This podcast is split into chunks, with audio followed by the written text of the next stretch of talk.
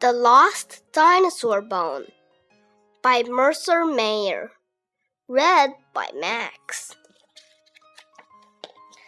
Our class went on a field trip to the Museum of Natural History. I couldn't wait to see the dinosaurs. When I grow up, I'm going to be a dinosaur hunter. But when we got to the museum, the dinosaur exhibit was closed. So we had to see the butterflies instead. The butterflies were fun, but I really wished we could see the dinosaurs.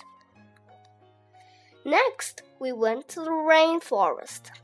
There were lots of trees with monkeys in them. Ooh, ooh, I said to the monkeys. A guard came running over to see the monkeys too so I asked him about the dinosaurs.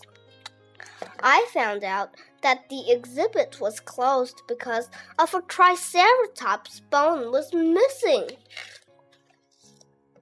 In the Hall of Gems and Minerals, it was very dark, so we had to wear miner hats with lights on them.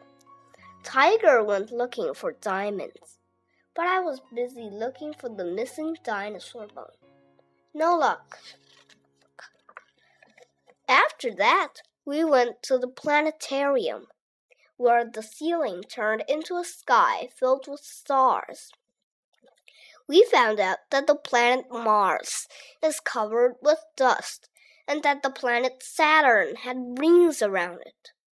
I kept my eye out for the dinosaur bone, but I didn't see it. On our way to see a meteorite, I asked Miss Kitty if I could get a drink of water. When I found the fountain, I also found something else. The dinosaur exhibit.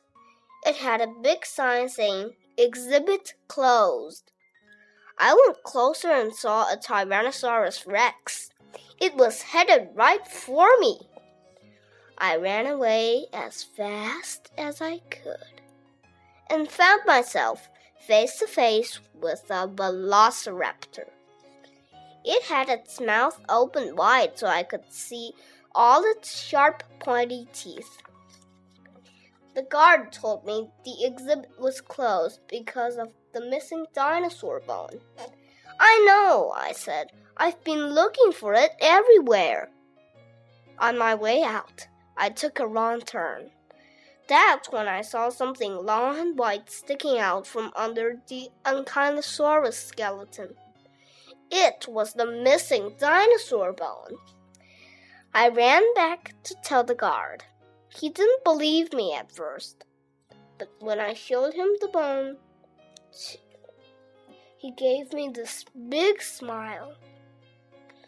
Then I told Miss Kitty and the guard took our whole class to the special place where the scientists who study dinosaur bones work. Thank you for solving the mystery of the missing Triceratops bone, the scientists told me. The scientists took us on a tour of the dinosaur exhibit. They showed us a stegosaurus skeleton they had found buried in a mountain. I'm going to be a dinosaur hunter when I grow up, I said. You already are, answered the scientists.